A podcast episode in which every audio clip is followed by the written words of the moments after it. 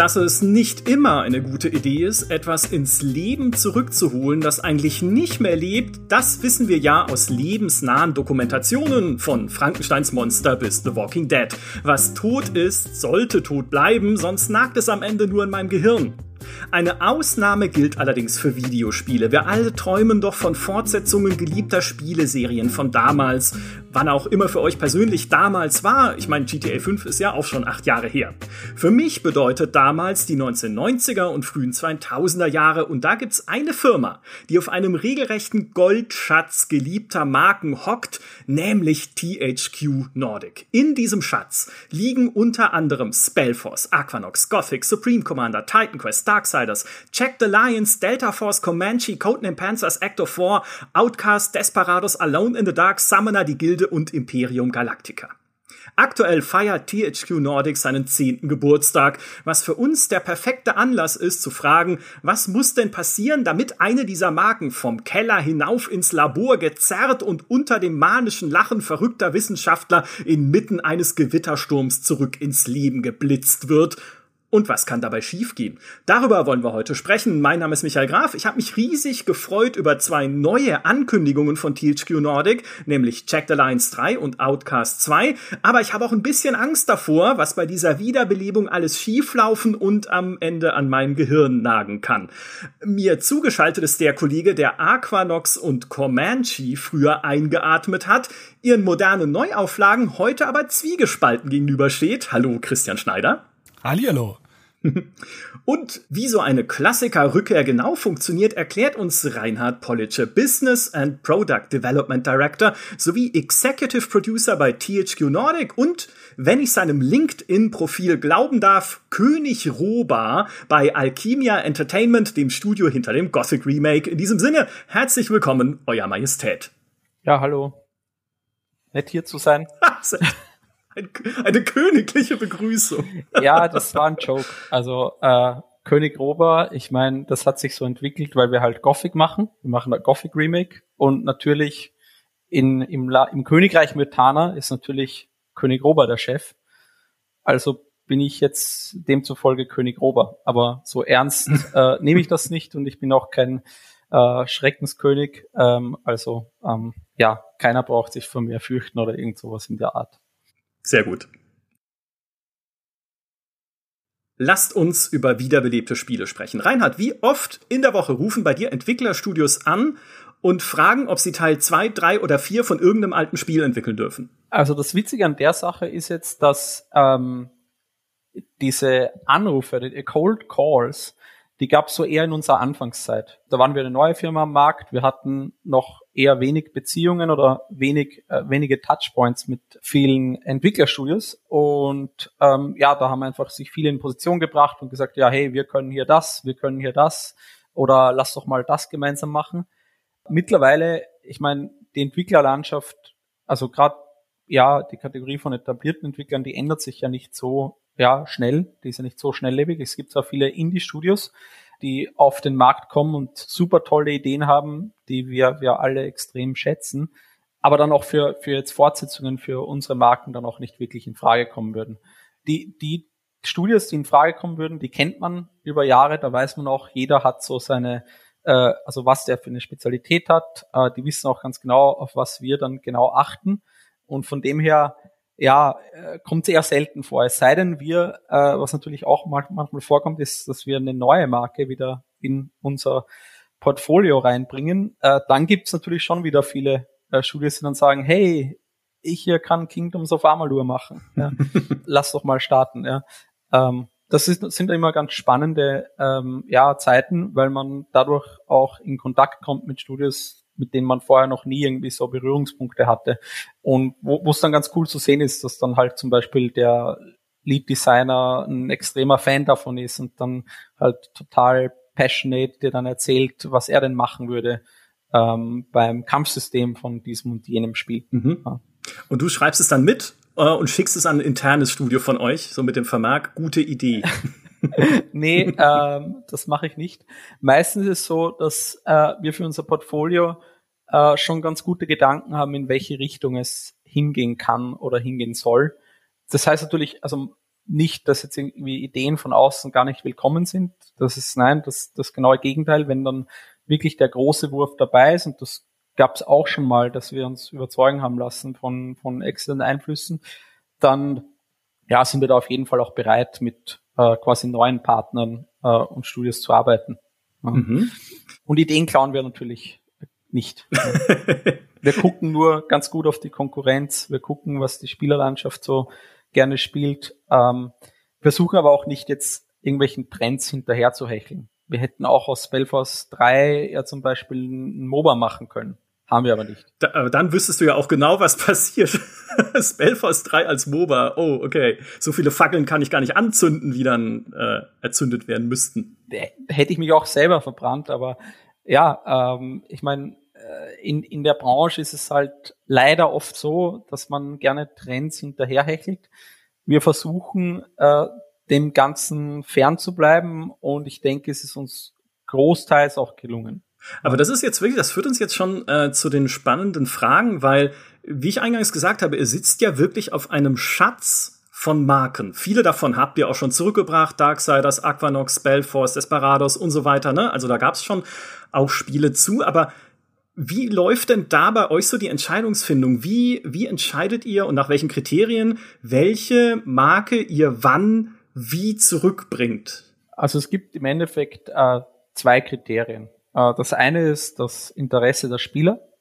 Das sieht man relativ gut, ähm, wenn es noch aktive Communities gibt, wenn es äh, häufig gestreamt wird, wenn Spieler auch in Foren, auf Discords, auf Twitter, in den Gamestar-Kommentaren, äh, auf Facebook, auf sonstigen Kanälen nach der Rückkehr von Franchise XY schreien, dann ist es einfach beliebt. Ja? Ähm, und die andere ist einfach die kommerzielle Sicht. Ja? Wir sehen natürlich auch ja an den Verkaufszahlen von alten Spielen, ähm, ob sich da was tut. Zum Beispiel, das war einer der Hauptfaktoren, warum wir Destroy Humans zurückgebracht haben oder da quasi gesehen haben, dass da extremes Potenzial im Markt mhm. war. Einerseits waren wir natürlich auch selbst große Fans von dem Franchise, ähm, weil es so ähm, viel, viele Konventionen eigentlich nicht folgt und, und viele coole kreative Elemente reinbringt.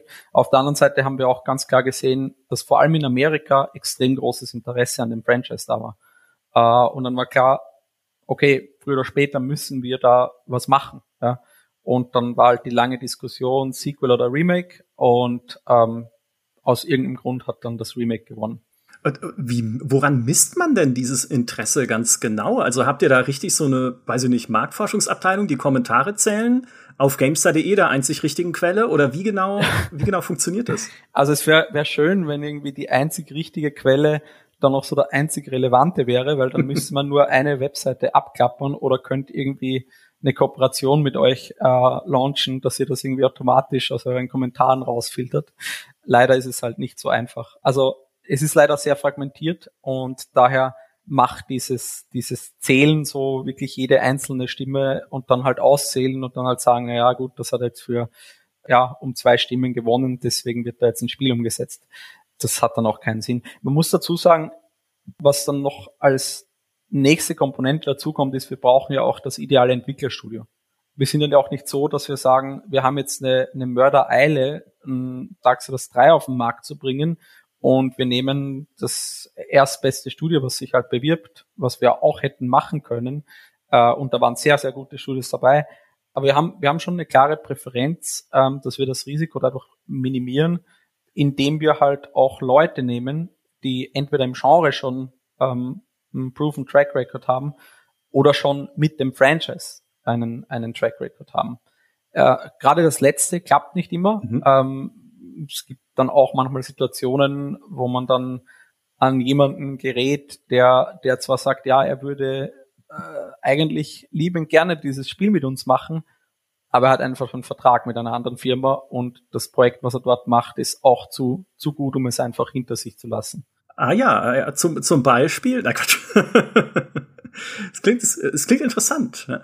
Ich, ich, ich kann da jetzt keinen Namen nennen, aber es, ja, es kommt auch öfter mal vor. Ja, weil ähm, ich meine, die, die Branche ist stetig in Bewegung und also gerade viele von unseren Franchises ähm, lagen ja eine Zeit lang auch brach. Ja, ähm, die Originalstudios wurden entweder äh, aufgelöst, ähm, die kreativen Köpfe haben sich in ja alle Windrichtungen verstreut. Ähm, ja, aber äh, also es gibt dann oft auch sehr glückliche Fügungen, wie auch bei, bei einem der genannten, die wir jetzt in zehn Jahres äh, Anniversary Event angekündigt haben, wo dann wirklich der Originalerfinder sofort sagt, hey, ich habe noch diese und diese Ideen in der Schublade, da warte ich eigentlich seit 20 Jahren drauf, dass ich die umsetzen kann. Und ja, lass doch mal machen. Ne? Verrückt. Jetzt haben wir ja die, die Ehre, möchte ich fast schon sagen, einen Großteil der deutschen Community von Aquanox und von Comanche hier in diesem Podcast zu haben, nämlich Fritz. Fritz, weißt du noch, wie es für dich war, als äh, Aquanox Deep Descent damals das Crowdfunding angefangen hat und als das angekündigt wurde? Ja, das war äh, super. Also es war ein, ein Kindheitstraum, der da wahr geworden ist, ähm, dass das tatsächlich noch fortgesetzt werden würde, war ja nicht unbedingt mit zu rechnen. Und ich war mega begeistert. Ähm, und dann hat es ja aber sehr lange gedauert, bis es tatsächlich dann rauskam. Äh, ja.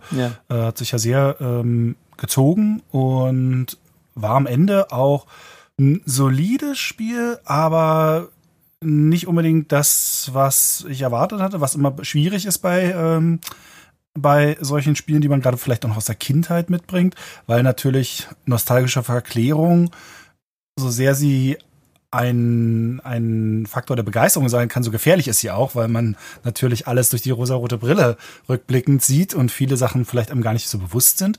Wenn man die Neuauflage sieht und die gefühlt da nicht rankommt, egal ob sie faktisch rankommt oder nicht, das ist ja dann, das ist ja dann oft egal in der Wahrnehmung.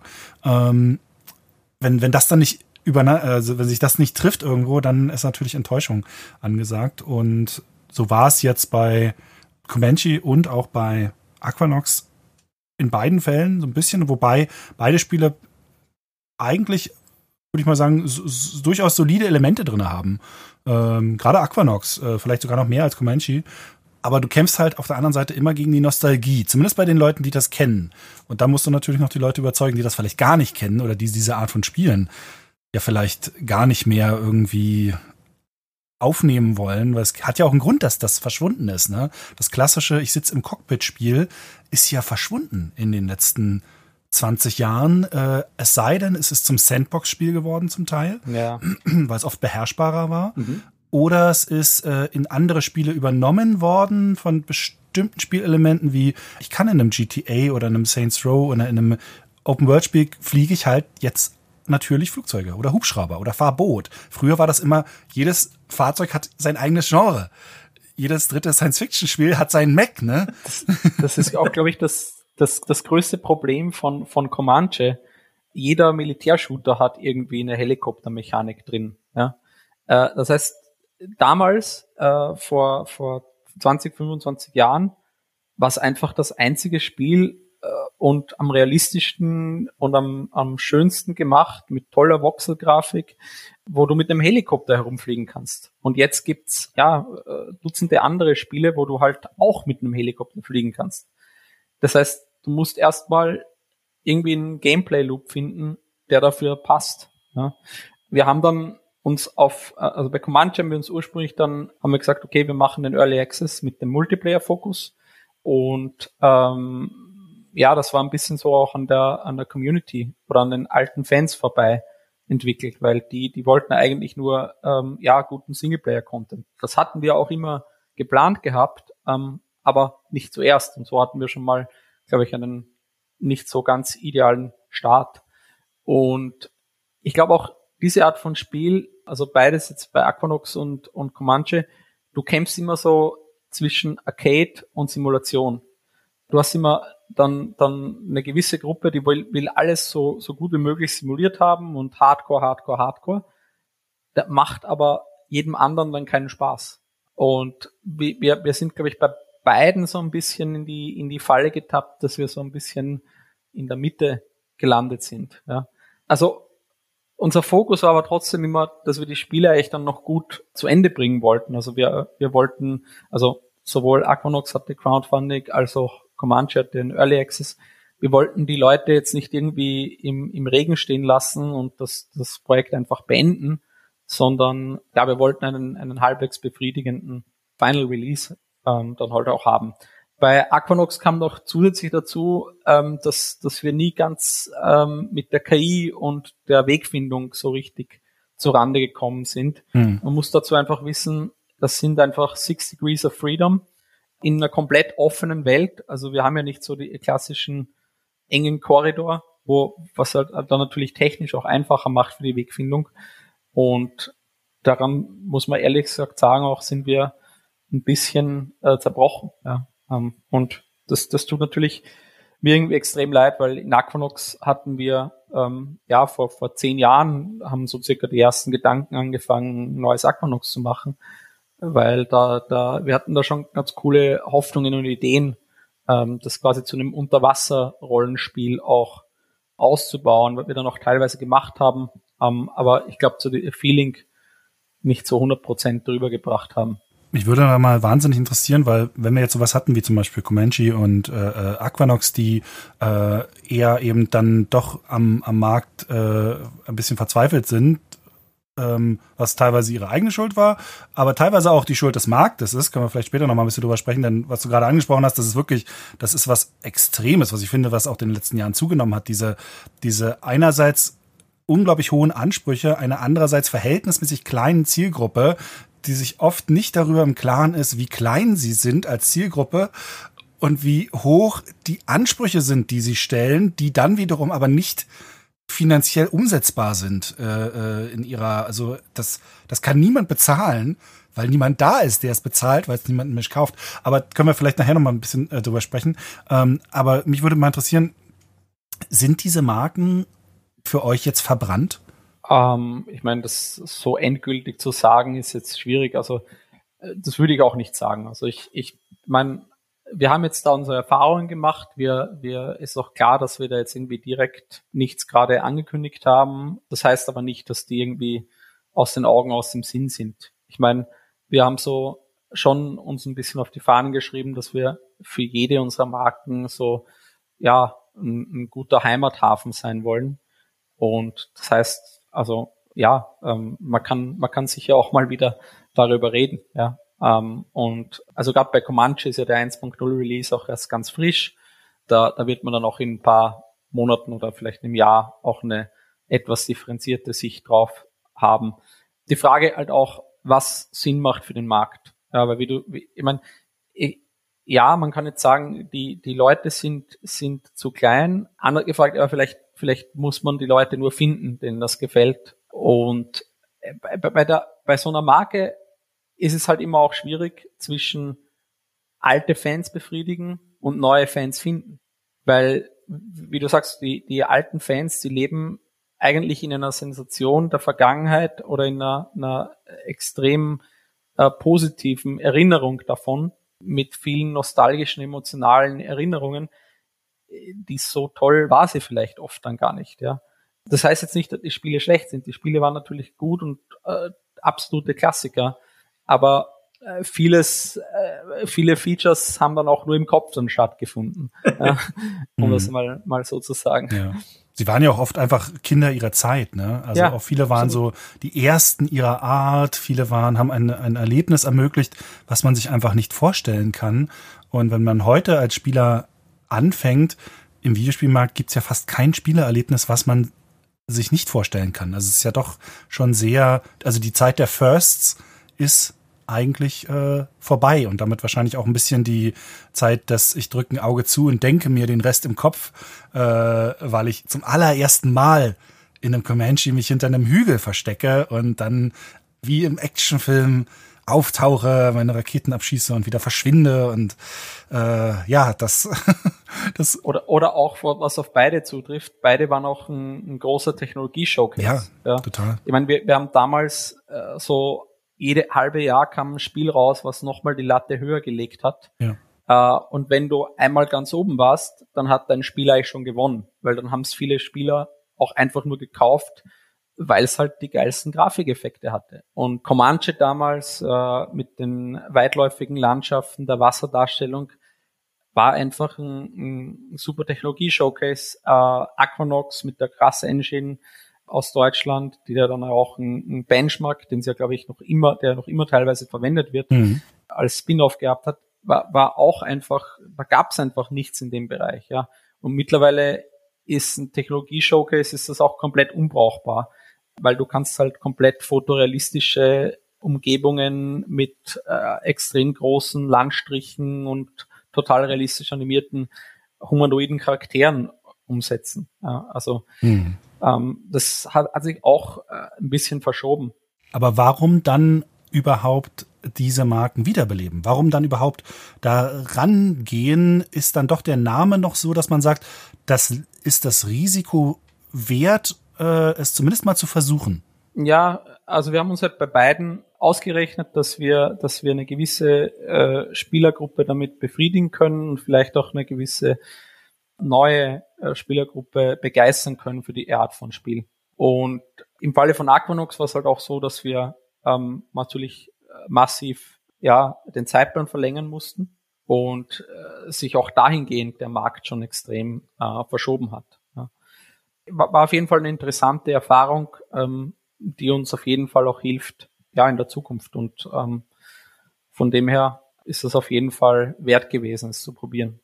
Und wie gesagt, also wir können ja nicht, wir wollen auch keine Firma sein, die äh, jedes Jahr ein neues FIFA macht. Ja. Ist, ist, ist auch toll. Ja. Macht ja schon jemand. Habe ich gehört. Ja, macht ja schon jemand, ja.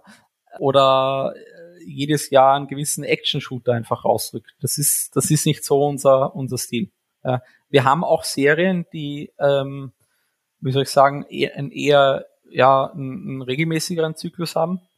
Da versuchen wir aber auch, das nicht irgendwie zu übersättigen, den Markt. Könnt ihr denn einen Unterschied identifizieren zwischen den Titeln? Weil wir haben jetzt, wir haben jetzt lange über die Titel gesprochen, die nicht gut funktioniert haben, was so ein typisches Kritiker, Kritiker-Ding ist, dass man immer auf den, auf den Failures rumhackt. Äh, aber wahrscheinlich auch, weil es das oft Spannendere ist, weil es vielleicht das Lehrreichere ist. Aber gibt es verbindende Elemente zwischen den Titeln, die ihr zurückgebracht haben, die funktioniert haben äh, und verbindende Elemente zwischen den Titeln, die nicht funktioniert haben, also wo ihr quasi auf einer höheren Ebene was draus lernen könnt, wo ihr sagen könnt, okay, bei sowas wie einem Destroyer Humans, wir haben Indikator gefunden, auf die sollten wir in Zukunft achten, das ist der Weg, das kann hinhauen. Bei Aquanox Comanche wir haben Indikatoren, die für das nächste Spiel dieser Art funktionieren, da sollten wir darauf achten, das ist vielleicht ein Alarmsignal für, das wird wohl nix. Ja, wir haben auf jeden Fall da, da solche Indikatoren gefunden und auch ähm, wie man wie man mit Communities, äh, mit Meinungen von Communities umgehen ja kann und und äh, soll. Aber 100 Prozent das jetzt auf andere Sachen zu übertragen ist natürlich schwierig, weil ja wie gesagt, also wir haben jetzt kein zweites Unterwasser-Action-Spiel im Portfolio. Wobei, da gab es so ein gecanceltes THQ-Projekt. Nee, damit fange ich jetzt nicht an. Subwar 2051 angekündigt. Ja. ich hab's gehört. nee, also, also, also THQ hatte mal vor, äh, sie wollen quasi äh, Call of Duty unter Wasser machen. Also eine, eine Action-Shooterei, wo man äh, hauptsächlich unter Wasser oder eigentlich nur unter Wasser spielt wurde dann aber auch eingestellt. Ja, also ähm, ich verstehe überhaupt nicht, was da dagegen spricht. Vollkommen merkwürdig. Ich musste, ich musste vorhin, als ihr über diese technische Avantgarde vergangener Zeiten gesprochen habt, äh, musste ich total an Outcast denken. Oh ja. Weil natürlich auch Outcast, als es damals rausgekommen ist, dank dieser Voxellandschaften, ne, es war Open World für vielleicht manche von uns eine der ersten Open Worlds, die sie überhaupt jemals bereist haben. So in den späten 90ern war das ja noch nicht der Kampfbegriff, der es heute ist. Open World musste haben, nee, da gab's Ubisoft noch nicht so wie heute, deswegen war das noch sehr selten. Und dann auch wirklich halt dich da frei zu bewegen, die Sprachen zu lernen, mit den Leuten zu reden, das war wirklich was Besonderes Ende der 90er, während wenn ich denke, ne, das auf heute zu übersetzen, naja, Open Worlds hast du viele draußen am Markt. Du hast äh, selbst die Stimme von Bruce Willis, die dann drin war, hat noch andere Spiele gemacht oder so. Vielleicht kennt ihn heute nicht mal jemand mehr, den alten Mann aus Amerika. Also, äh, wie fängt man denn jetzt? Da war nur die Synchronstimme. Stimmt. Ja, vielleicht, aber der wird auch nicht jünger. Gibt es noch viele Filme mit Bruce Willis? Gibt es überhaupt noch Filme? Die Frage klären wir in einem anderen Podcast. Äh, was ich sagen will ist, ähm, wie schafft man es denn, jetzt nicht unbedingt nur in Bezug auf Outcast 2, sondern ganz allgemein gesprochen, diese Faszination von damals auf heute zu übertragen mit den neuen Gesetzen dieser Branche. Weißt du, was ich meine? Also ich denke, Outcast ist ein sehr gutes Beispiel, ähm, weil Outcast im Endeffekt hast du eine, eine Welt auf einem Alien-Planeten und du hast so diesen, du spielst ja Cutter Slate, quasi ein, ein Mensch, der auf diesen Alien-Planet kommt und äh, diese, diese Art von Sensation, das ist jetzt was, ein Thema, das jetzt nicht ausgelutscht ist in, in Spielen. Natürlich gibt es äh, Spiele, die das irgendwie äh, grob streifen oder auch äh, Filme oder Filme. Ich meine, im Endeffekt Star Wars ist ja auch so in die Richtung ein bisschen. Avatar. Avatar, ja. Ähm. ja Stargate, ne? Das ist doch das Stargate-Spiel an sich eigentlich. Von dem her ist es vom Setting schon mal, glaube ich, glaube ich, grundsätzlich interessant. Ich denke, äh, ihr wisst es ja selber auch von euren Klicks, ja. Also ich meine, Open World Games sind immer etwas, wo man contentmäßig extrem viel berichten kann und die auch ausschlachten kann. Ja, ich meine, der ganze RPG-Genre hat sich in Richtung Openness und äh, Größe der Welt irgendwie äh, so, so entwickelt. Ja. Und ähm, so gesehen war was bei, bei Outcast jetzt ähm, eigentlich eine ziemlich einfache Kiste, wo wir sofort eigentlich wussten, da gibt's auf jeden Fall einen Markt. Wir dürfen halt nicht versuchen, ein, ein MeToo-Produkt zu machen. Also wir hatten ja auch schon selber mit Elix etwas im Portfolio, was quasi auch ein Open World RPG auf einem ja, ähm, in, in einem Science-Fiction-Universum ist. Also da gab es schon auch Be Berührungspunkte und ähm, Horizon geht vielleicht auch ein bisschen in eine, in eine ähnliche Richtung oder hat auch vielleicht ähm, ähnliche Elemente. Ähm, und von dem her wussten wir einfach, okay, da gibt's gewisse Sachen sind schon besetzt, gewisse Sachen äh, sind vom Thema her aber so aktuell, dass da auf jeden Fall noch Platz ist äh, für mehr. Und dann gibt's natürlich auch noch die Nostalgie-Komponente. Ich meine, viele Rollenspieler von heute, die kennen Outcast immer noch. Also, oder, oder können sich dran erinnern. Ja.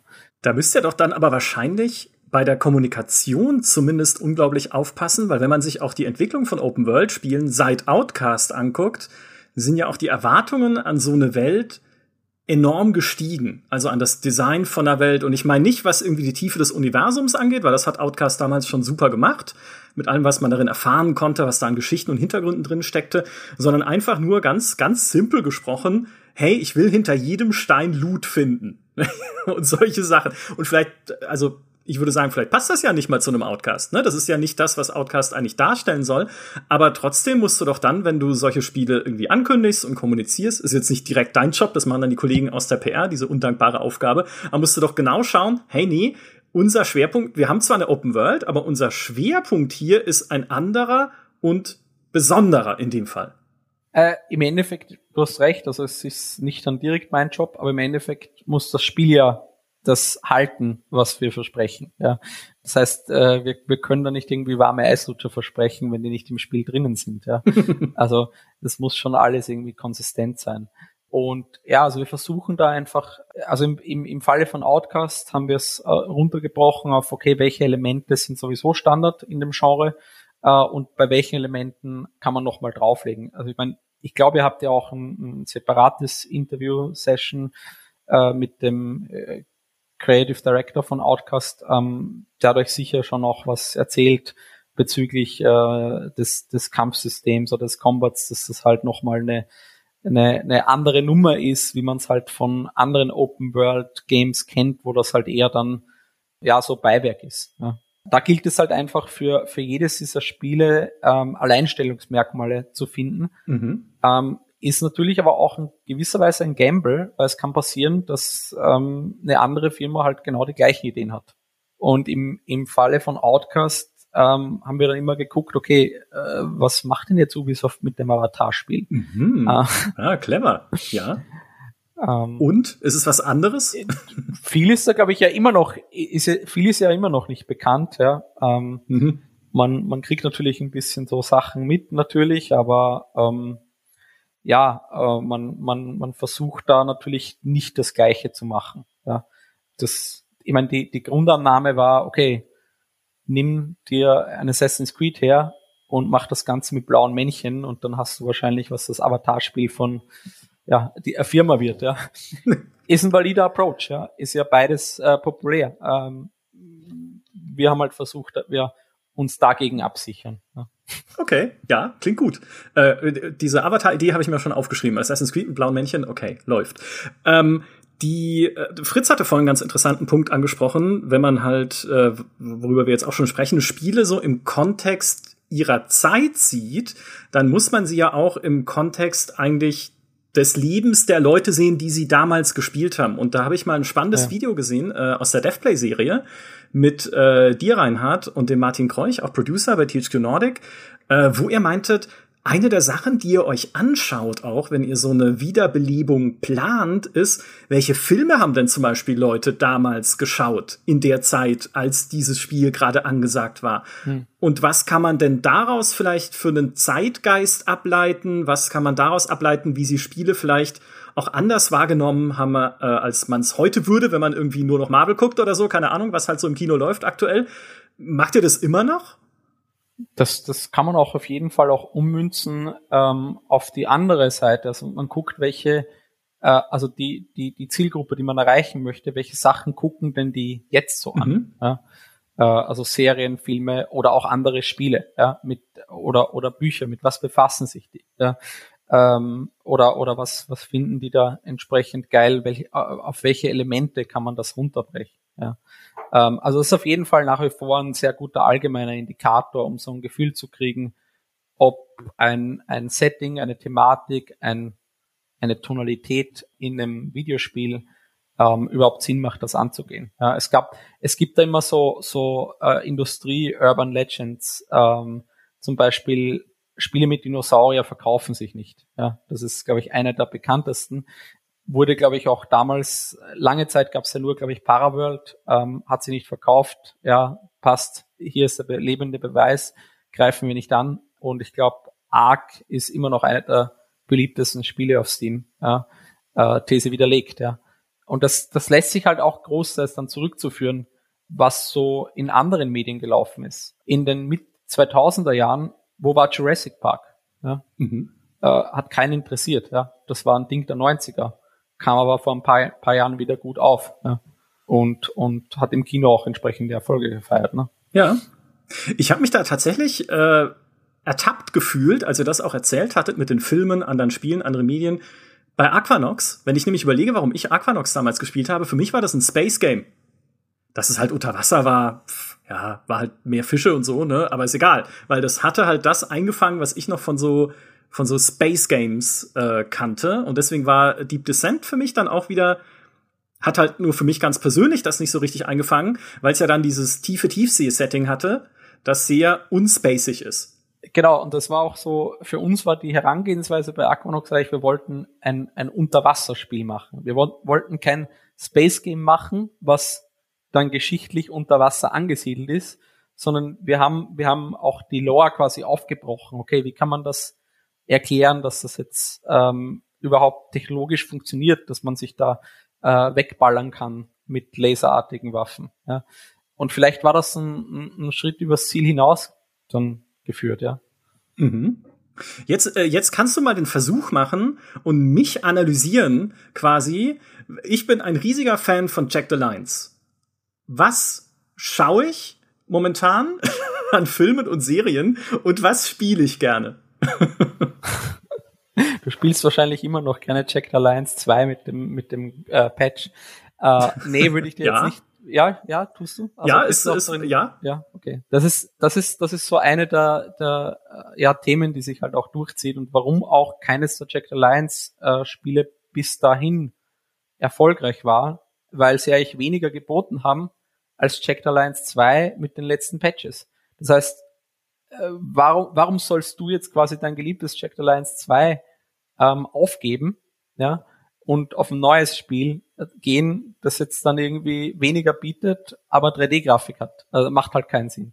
Und beim Checked Alliance 3 Projekt war halt, äh, war von vornherein nicht irgendwie Checked Alliance Spin-off XYZ äh, als, als sowas angelegt oder geplant gewesen, sondern wir haben ganz klar gesagt, okay, das ist jetzt so wirklich jetzt müssen wir es richtig machen. Ja.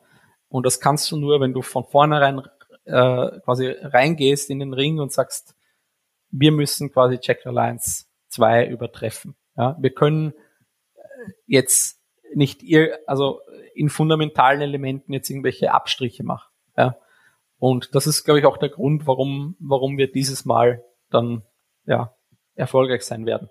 Hoffe ich natürlich. Ja. Also ich, ich möchte, dass die Check Alliance Fans auch äh, THQ Nordic dann in Erinnerung haben als diese Firma, die es endlich geschafft hat, ihr geliebtes Spiel so zurückzubringen, wie es eigentlich seit 20 Jahren hätte passieren sollen. Ja. Wir hatten ja in dem Genre schon, ich würde noch ganz kurz, ähm, wir hatten ja in dem Genre schon schon einmal den Fall, dass eine äh, eine sehr beliebte, zumindest aus den 90er Jahren, äh, Taktik-Strategie-Serie viele, viele Ableger hatte, die irgendwie alle nicht so gut waren wie die Originale und dann aber doch neu erfunden wurde. Äh, und zwar richtig, richtig neu erfunden wurde, neue Märkte, Märkte erschlossen hat, äh, Riesenerfolg wurde, nämlich XCOM. Dieses, muss dieses Jacked Alliance 3 quasi das XCOM werden. Und habt ihr euch das genau angeschaut, was die eigentlich gemacht haben? Also wir haben XCOM natürlich äh, auch, auch über die, über andere Jacked Alliance Projekte, die wir im Laufe der Jahre hatten. Also es war ja eigentlich nur eins, Jacked Alliance Rage, war, war XCOM immer so ein bisschen eine äh, Referenz. Und in vielerlei Hinsicht war es auch damals, haben wir gesagt, okay, das, das ist jetzt eigentlich so von der Budgetgröße her unerreichbar. Mittlerweile sind wir auch als Firma gewachsen, wo wir auch sagen können, okay, diese Budgetgröße können wir stemmen. Ja. Ähm, wir müssen jetzt also nicht von vornherein mehr ja irgendwelche Kompromisse eingehen. Also Kompromisse muss man immer eingehen natürlich. Aber ähm, in fundamentalen Elementen können wir immer sagen, na ja, gut, äh, das ist halt einfach das, was das Spiel braucht. Also müssen wir das machen oder wir machen das Projekt nicht. Und im Endeffekt war auch hier dann wieder so, wir haben Entwicklungspartner gefunden, der uns mit eigener Emotion und, und ähm, Leidenschaft dafür überzeugt hat. Ja. Also Hemimont Games trat an uns heran und hat gesagt, hey, wir hatten, als wir gestartet haben vor äh, 15, 20 Jahren, wollten wir drei Spiele machen. Nummer eins äh, haben wir schon gemacht, Nummer zwei wird nie passieren und Nummer drei ist Check Alliance. Und ähm, wenn du, wenn du dir das dann näher mal anhörst und, und ja, dann draufkommst, boah, die, die wissen eigentlich genau, um was es geht und was das Spiel braucht und, und wie auch der Markt funktioniert und auch nochmal vielleicht ein bisschen so in die Richtung schon mal gemacht haben, dann war es für uns einfach dann überzeugend, dass wir gesagt haben, ja, let's give it a shot, ja. Und aktuell sind wir ja natürlich gespannt, wie das, ähm, wie die Reaktionen jetzt aufs Announcement ausfallen denken aber schon, dass es sehr, sehr positiv ausfallen wird. Also ich weine äh, vor Freude tatsächlich, äh, als wir das erfahren haben. Äh, und es dein Kollege aus der PR uns erzählt hat, schon ein bisschen vorab vor der Ankündigung, weißt du, was, die machen was? Was? Endlich was? Ja, also das aber gleichzeitig reinhat, spielst du mit meinen Gefühlen, weil das, was du erzählst, ist natürlich ähm, lässt mich innerlich frohlocken und gleichzeitig fasst es meine komplette Leidensgeschichte in den, aus den letzten 20 Jahren zusammen, weil ich ja nicht nur äh, Check the Lines 2 immer noch spiele, sondern auch zwischendurch, weiß nicht, 50 Prozent von dem Schrott äh, getestet habe, der erschienen ist unter dieser Marke. Ja. Und ja, also da drücke ich dir Daumen. Wie oft wachst du nachts schweißgebadet auf jetzt nach, nach diesem Podcast, voraussichtlich mit dem Versprechen? Ach, gar nicht. Also ich, wie gesagt, also ich bin da, ich denke, wir können dich zufriedenstellen. Ja. uh, ähm, okay. Aber gut. Ich glaube. Aber ist das tatsächlich ein Problem, ähm, dass es so viele Titel zwischendurch gab, die, ähm, die doch diesen Namen ein bisschen äh, beschädigt haben oder zumindest die Hoffnung auf einen auf einen Jack Alliance 3, weil meine erste Reaktion war ehrlich gesagt, als ich das gehört habe, ja, okay, kommt halt das nächste, der nächste Versuch, der ja. gegen die Wand fährt. Nach, was sollte man noch anders sagen, nach, weiß ich nicht, fünf, sechs ja. Versuchen? Also. Ich meine, äh, ja, so kann man sehen. Ich denke, schlimmer wäre es, wenn das, wenn jetzt ein oder zwei Fehlschläge passiert wären und das Original würde auch keinen mehr interessieren. Mhm. Ja. Ähm, aber hier haben wir ja die Situation, dass das Original, also das Original Check Alliance 2, wird ja nach wie vor von vielen Spielern gut und gerne gespielt. Ja. Das heißt, das Thema ist ja generell aktueller denn je. Und von dem her waren wir da, hatten wir da nie irgendwie wie Angst, dass das ein Problem sein könnte. Und wie gesagt, also auch in unserer Firmenphilosophie, wir, wir wollen kein langweiliges Programm haben, wir wollen schon auch die Dinge anpacken, die als unanpackbar galten. Deswegen machen wir auch der Gothic Remake. Ja, danke, dass du sagst. Äh, muss ich jetzt auch bei Unanpackbar, muss ich sofort daran denken. Da haben wir auch schon viel im Podcast äh, drüber gesprochen, über das Gothic Remake. Bin ich auch äh, super gespannt. Ich sitze hier übrigens in einem, ähm, im Studio hier in, in, in Barcelona und der Meeting Room heißt The Old Mine. Ja. Also, ähm, passend dazu, ne? Sehr schön, sehr schön. Aber so ganz kurz noch eine, eine Frage dazu, weil du es gerade äh, meintest mit dem äh, Budget und wie viel Geld für so eine Produktion zur Verfügung steht. Seid ihr da auch aus den Erfahrungen der letzten Jahre strenger euch selbst gegenüber geworden, ähm, eben dann doch vielleicht etwas weniger Kompromisse einzugehen und zu sagen, nee, machen wir erst gar nicht, weil klar, wie du sagst, natürlich verständlich, dass man irgendwie ein bisschen Kompromisse immer macht, aber ja, absolut. Also wir sind auch, wir sind, wie wir gestartet sind, war äh, so gerade Goldgräberstimmung auf Steam. Mhm. Ja, das heißt, ähm, du wusstest ganz genau, mit jedem Steam-Release hast du, ähm, egal wie gut oder wie schlecht das irgendwie jetzt bewertet wird oder die Spieler finden, du hast, du warst immer im Spotlight, du hast ähm, ja einfach fix mit einer gewissen äh, Anzahl an Verkäufen kalkulieren können. Das hat sich auch komplett gewandelt. Das Steam Marketplace ist mittlerweile, ich weiß nicht, wie viele Releases es gibt, aber wahrscheinlich 200 pro Woche. Früher gab's nicht mal 10 äh, in der in der Woche. Ja? Äh, also das heißt, du du das hat sich einfach auch daher äh, mehr verschoben. Es gibt mehr Konkurrenz am Markt, was natürlich auch generell gut ist, weil Konkurrenz ist auch gut für Innovation oder für Verbreiterung des Marktes allgemein. Daher haben wir dann natürlich auch unsere ähm, Projekt-Setups angepasst und verschoben. Ja. Jetzt habt ihr ja auch schon Fritz hat es vorhin schon gesagt, ne, man reitet so als Journalist immer gerne auf den Spielen rum, die man vielleicht kritischer sehen muss oder wo man ein bisschen zwiegespalten sein muss. Aber ihr habt ja auch schon tolle Spiele gemacht und tolle Spiele zurückgebracht. Desperados 3 war ein super Echtzeit-Taktikspiel. Spellforce 3 äh, war zwar am Anfang ein bisschen buggy, aber da habt ihr dann auch noch dran äh, weitergearbeitet. Was mich mal interessieren würde. Haben wir doch immer noch an Spellforce, ja. ja, und ihr arbeitet, richtig, genau, und arbeitet weiter. Ich warte auf das große Update. Ich schiebe das Spielen vor mich her für die Hauptkampagne. Das große Update wird gut, also das kann ich versprechen. Oh, ich freue mich so sehr. Ich habe gestern Abend mit dem Soul Harvest angefangen und bin so verliebt in das Spiel. Ich finde das so toll. Oh, ja, hat auch viel besser gemacht. Also wir haben, wir haben, wir, wir haben also all die, die Learnings, also Soul Harvest und Fallen God nochmal äh, quasi genutzt, um das Hauptspiel zu überarbeiten. Und das Hauptspiel hat ja eigentlich die, die längste Kampagne und auch ähm, von den äh, teilweise auch die komplexesten Story Flows. Ähm, von dem her, ich glaube, da kann man sich äh, freuen drauf und ähm, für uns ist es auch schön, dass man das. Wir hätten das natürlich auch gerne äh, vor den Add-ons gepatcht. Ähm, wir haben aber auch einfach die, die Zeit gebraucht, um die Mechaniken dahin zu kriegen, wo man sie, wo sie halt jetzt sind. Ja, das, das äh, ja, hat einfach seine Zeit gebraucht. Mhm. Was ich fragen wollte bei Spellforce 3, auch gerade weil du das Update erwähnst, ist, wie lange kann man sowas eigentlich noch weiter supporten? Es hieß ja dann schon bei Fallen Gods, dem zweiten Addon, ja, das ist jetzt das letzte Addon, trotzdem werden noch weiter Updates und Patches gebaut und sowas. Und wenn ich mir Spellforce 2 angucke, das hat ja noch wie viele Jahre lang Add-ons bekommen? Alle quasi, die danach waren. Also wann, wann ist denn dann tatsächlich der Punkt da, wo man sagt so? Da gab's, also bei Spellforce 2 gab's eine lange Pause, ne?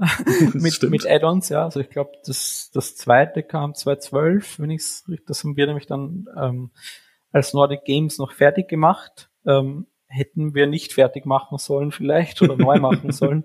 War damals auch eine Lehre. Wie lange man das supporten kann, äh, ja, das ist eine interessante Frage. Also das, das, das Ding ist halt auch, dass unsere Teams und Studios sind jetzt nicht äh, riesig. Das heißt, wir müssen mit, mit unseren Leuten auch ähm, ja eine Einsatzplanung hermachen. Ja, das heißt, du, du, du, also ein, ein Programmierer oder Designer, der kann einfach nicht ewig dann Spellforce fixen. Das, äh, das ist klar. Im konkreten Fall die Spieler entscheiden. Also wir, wir sind jetzt bei, bei Spellforce, das vor allem bei den Add-ons. Wir hatten jetzt nie, nie so den großen Day One Peak.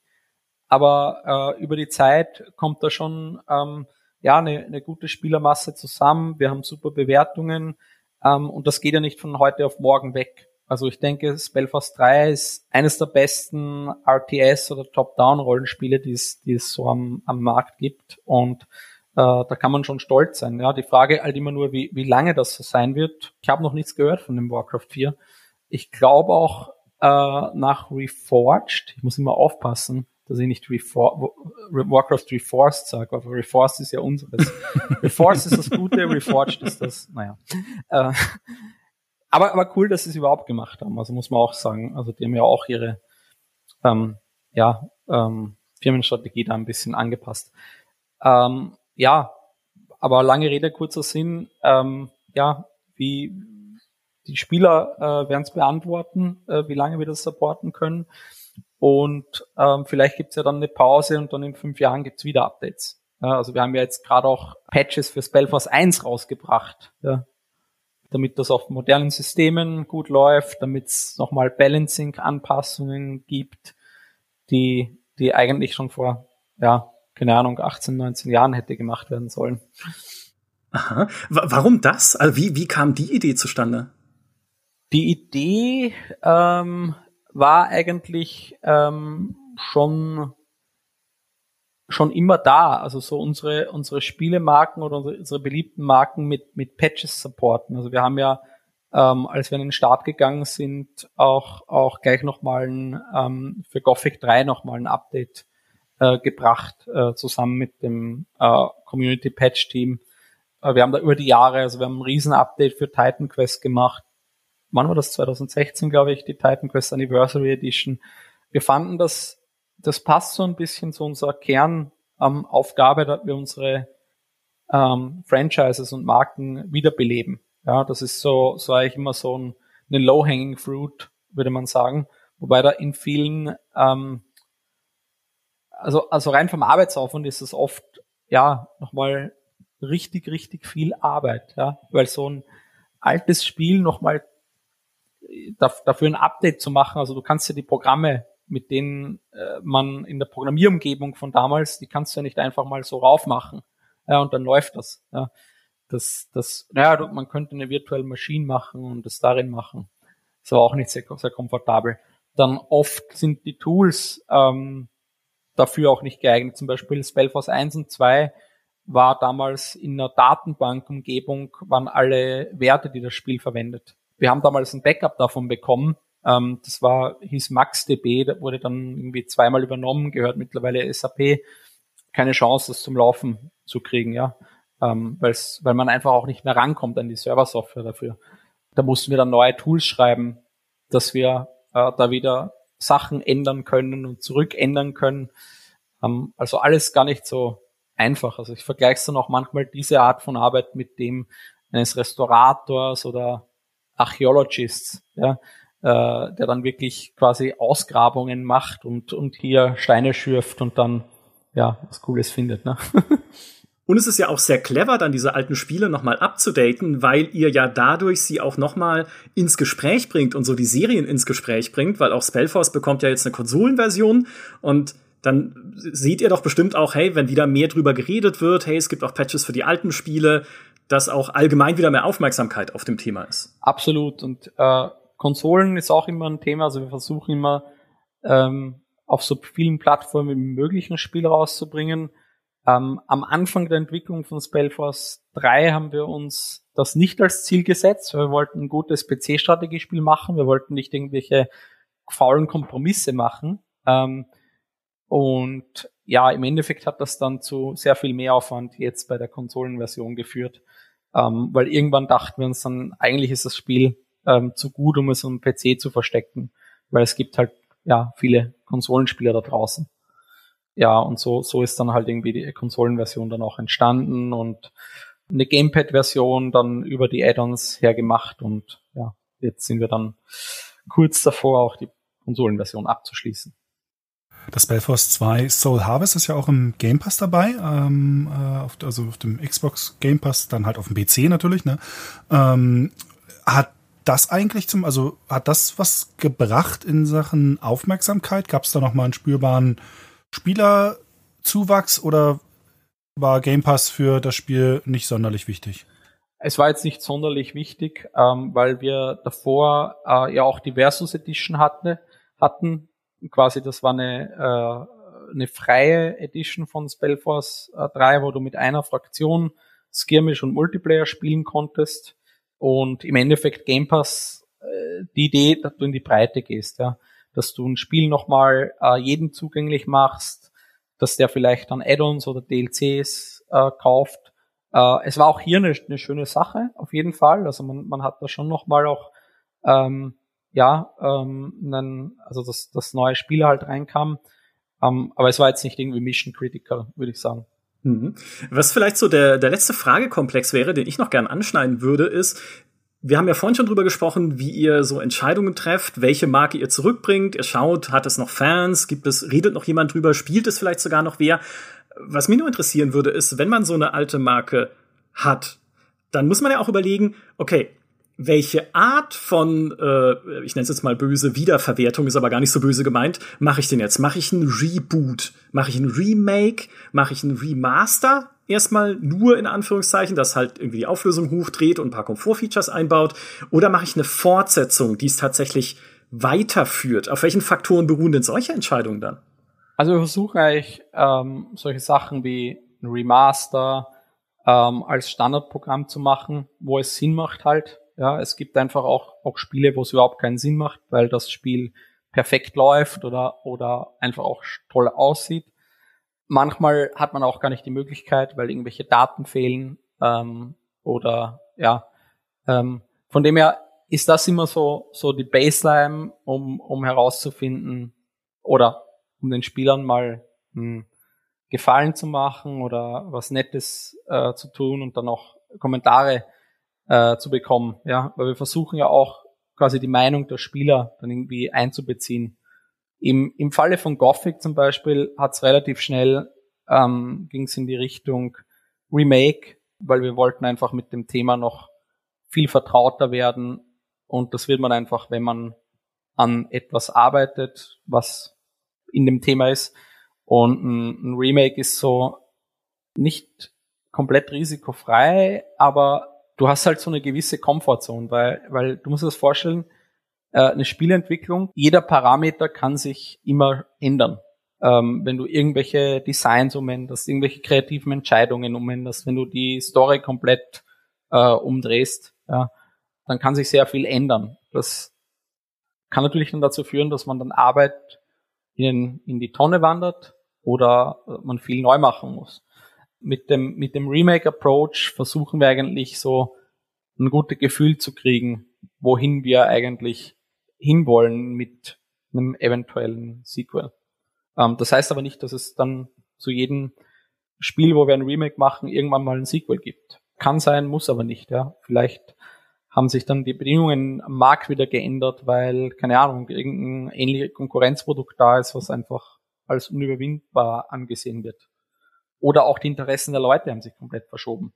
Bei einem Remaster sind ja die Ansprüche in der Regel nicht ganz so hoch, ist alles verhältnismäßig überschaubar. Die Leute möchten ein bisschen bessere Texturen, sie wollen halt irgendwie vielleicht ein bisschen bessere Lichteffekte und Modelle oder sowas. Aber bei einem Remake jetzt richtig, da sind ja doch in den letzten Jahren die Ansprüche extrem gestiegen. Absolut. Wir haben jetzt das Mafia Remake gesehen, was hervorragend war, Demon Souls Remake, was hervorragend war, das Dead Space Remake, obwohl das ja eigentlich noch ein so junges Spiel ist, äh, gerade wenn man es auf dem PC jetzt irgendwie die original PC-Version spielt, bekommt jetzt auch ein äh, Remake, was von der Qualität so aussieht, als würde es auf das auf das äh, Niveau von einem von einem Demon Souls grafisch gehoben werden.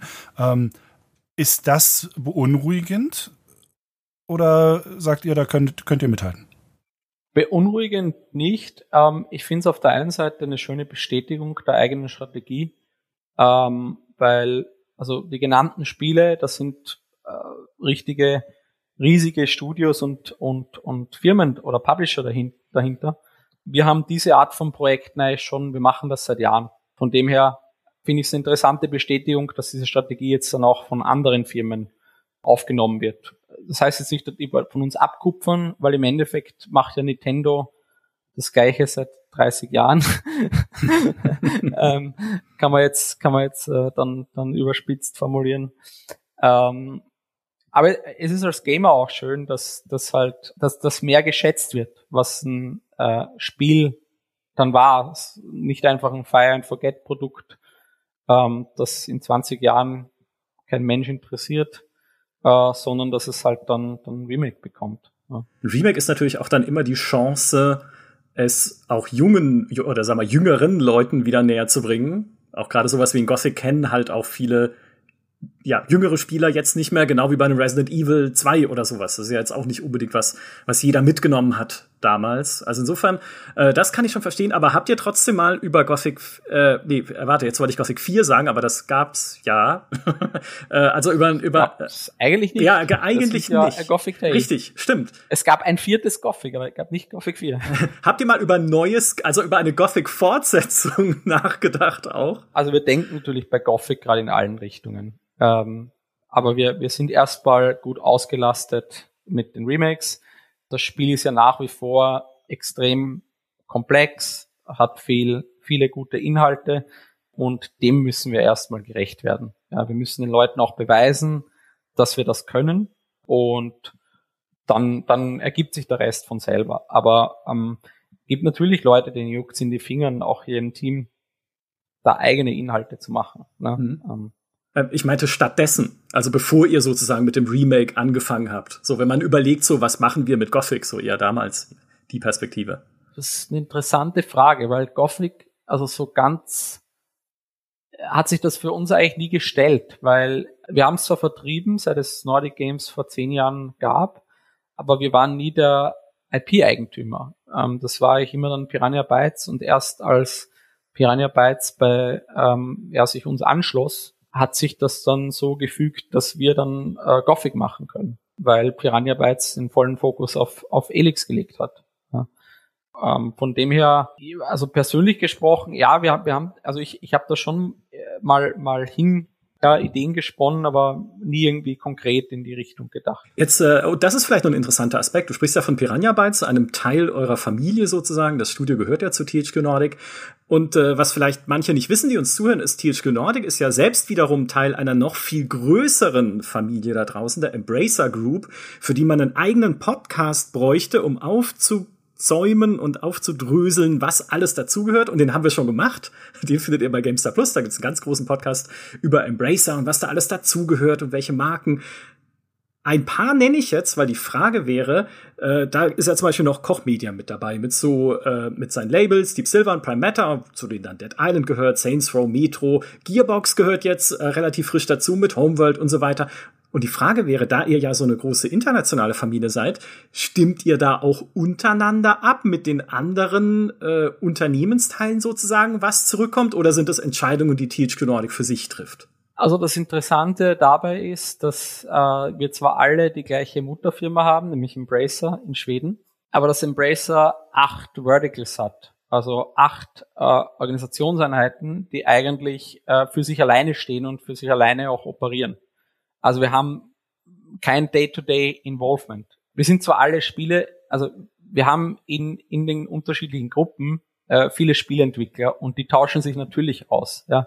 Da geht's dann um Workflows, um Pipelines, um ja, wenn man mal hier einen Truck hat, den ein anderes äh, Studio schon in einem anderen Spiel mal genommen hat, okay, dann nimmt man den vielleicht nochmal äh, und kann sich so quasi äh, Synergieeffekte schaffen aber wir haben da keine, ja, wie soll ich sagen, kein, keine einheitliche Planung und Strategiefindung. Also jede Einheit hat da für sich einen, einen Prozess, wie es ihr Portfolio aufstellt und von dem her gibt's da jetzt nicht so, ja, dieses, dieses Konkurrenzdenken und ja, ähm, Vereinheitlichung. Ja, ich kann also leider keine Forderungen für Homeworld 3 jetzt an dich stellen. Äh, nee, nicht wirklich. Ähm, also da müsst ihr schon mit, mit Randy sprechen. Also der könnte das vielleicht dann, dann machen. Aber, aber fordere doch ein äh, Nexus to Jupiter Incident 2, obwohl das ja jetzt bei Handy Games gelandet ist, äh, oder? Das ist ja auch dann nochmal eine. Äh, das ist im Vertrieb von, von Handy Games prinzipiell. Handy Games ist jetzt keine ähm, eigene Organisationseinheit der Embracer Group. Andy Games ist wirklich eine ja, Tochterfirma von uns, also von THQ Nordic. Ähm, da habt ihr auch vollen Zugriff drauf quasi. Also vollen Zugriff im Sinne von, die haben natürlich ihre, ihre eigene Plattformstrategie und ihre eigenen Projekte. Mhm. Ähm, aber Nexus im Prinzip war eine THQ Nordic ähm, IP. Du nimmst meine Upmod vorne weg, weil das wäre tatsächlich, da sitzt nämlich auch die komplette deutsche Community in diesem Podcast mit Fritz und mir von Nexus The Jupiter Incident. Also, also gut, dass ihr das so realistisch seht. Ja. Ähm, Gran absolut grandioses Spiel, sonst hätten wir es ja nicht ähm, in unser Portfolio aufgenommen. Da müssen aber schon sehr viele Jupiter-Monde allein sein, dass das klappt. Ja. So schade eigentlich, ne? Aber bevor, äh, Micha, bevor du die Abmoderation vielleicht irgendwie langsam anläufst, wenn ich diese Gelegenheit schon habe, dann, dann nutze ich sie und stelle die Frage, gibt es da eine Chance, dass, weil wir vorhin drüber gesprochen haben, äh, dass ihr gerne wenn ihr Marken aufkauft, dass ihr die quasi verfügbar machen wollt auch, ne? Äh, Gibt es eine Chance, dass auch ein Comanche 3 zum Beispiel wieder auf Steam zurückkehrt? Weil das, die alten fehlen tatsächlich. Also eins, zwei und drei, äh, Armored Fist und so sind da, aber äh, Comanche 4 ist auch da, läuft auch ohne Probleme, aber Comanche 1 bis 3, wobei man jetzt 1, 2 wahrscheinlich auch vergessen kann, würde ich mal sagen, in der Zeit. Das waren schon sehr Kinder ihrer Zeit. Aber 3 Gold ist ja wirklich immer noch ein sehr, sehr gutes Spiel. Äh, und Gibt es da eine Chance, dass die zurückkommen, frage ich mal als. Ich frage für einen Fan. ja, ich muss dazu sagen, ich, ich weiß jetzt nicht, was der Grund ist, warum das äh, nicht auf Steam ist. Äh, müsste ich mir ähm, an, angucken. Vielleicht, also eine technische Geschichte kann es ja eigentlich wahrscheinlich nicht sein, weil dafür gibt es ja DOSBox und äh, ja, darüber läuft's auch. Also das, äh, ich hab's, ich hab's drauf auf meinem Rechner. äh, das Einzige, was sein kann, ist, dass entsprechende Lizenzen dagegen gesprochen haben. Mhm. Ähm, weil das war ja schon quasi, ähm, als wir es von Novalogic übernommen haben, ähm, war das nicht auf Steam. Von dem her. Stimmt. Hm. Ähm, ja, kann ich, kann ich nochmal nachgucken für dich und dir dann Bescheid sagen. äh, oh, toll. Das wäre toll. Die, die äh, gesamte deutsche Comanche-Community in diesem Podcast ist damit auch zufriedengestellt. Die Checked Alliance Community, also ich, äh, freut sich sehr. Äh, wir sind, also ich in dem Fall. Äh, mach, mach, mach dich nicht so klein. Also ich glaube, gerade bei, bei Checked Alliance, da gibt schon. Ja, Dimi noch, genau. ähm, nein, Quatsch. Äh, das ist ja, wir sehen es ja auch immer wieder und das tatsächlich auch in den GameStar-Kommentaren. Das ist eine Serie, die noch in vielen Herzen lebt, die aber auch sehr viel gebrochen wurden über die Jahre.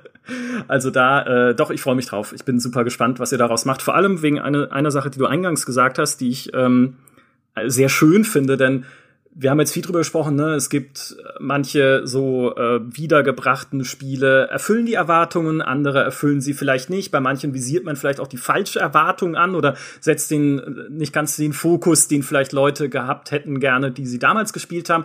Aber äh, was du gesagt hast, was ich sehr, sehr schön finde, ist, ihr gebt einfach dieses Commitment, wenn wir etwas machen, dann bleiben wir auch dabei, bis es dann halt zumindest rauskommt, bei Comanche jetzt im Early Access. Und ich finde, das Spiel, das es verkörpert wie kein anderes, ist die Gilde 3.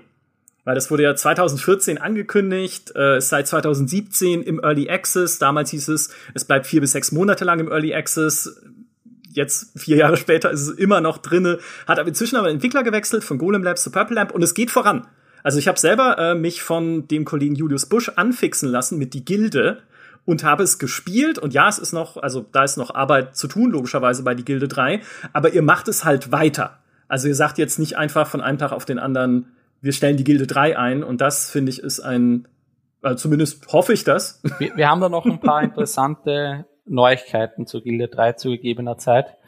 Da kann man sich auf noch was ja, freuen, denke ich. Ist aber natürlich also extrem schwierig aus dem, ich meine, vielleicht kannst du dich erinnern, in welchem Zustand das war. Und ja, wo es jetzt ist, also ich glaube, da kann man schon auch stolz sein, dass man das mal auch dahin gekriegt hat, wo es jetzt ist. Und das war auch viel, viel schweißtreibende Arbeit. Das glaube ich sehr gerne. Das ist also definitiv keine Frage.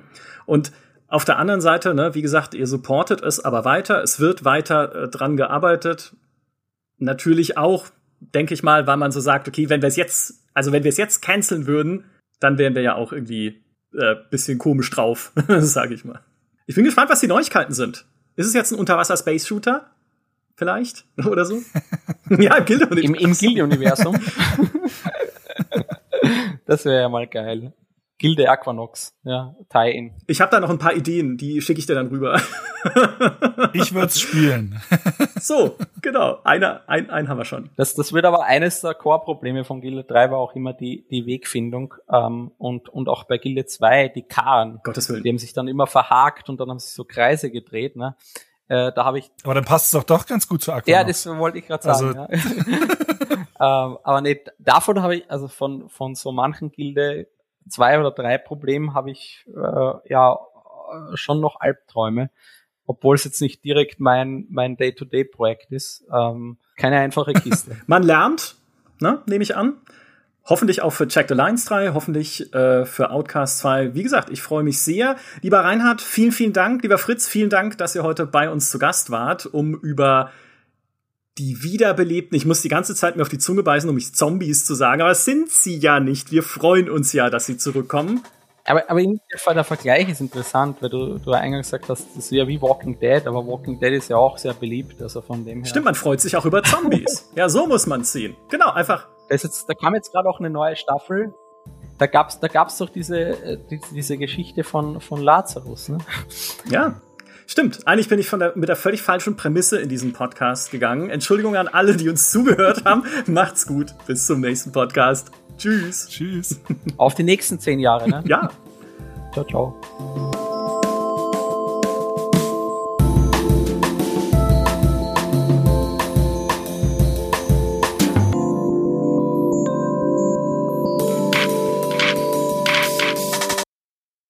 Genau, äh, ich zähle kurz von 3, 2, 1 auf 0 runter und auf 0 klatschen wir in die Hände, um es zu synchronisieren. 3, 2, okay. 1, 0. Ein Traum. Oh, das war spät, aber okay. Holger kriegt das schon hin. das, das, Klatschen kam jetzt auch bei jedem von der, zu einem anderen Zeitpunkt bei mir an. Sollen wir es nochmal machen? Also es war total komisch so, hä? Also ich, ich denke, Mischa, Mischa und ich waren ziemlich nach dem Video. Ja, du, du kamst super spät. Ähm, du nicht. Aber ihr, ihr kam bei mir aber beide total versetzt an. ah ja, dann, dann hat bestimmt ja. alles gepasst.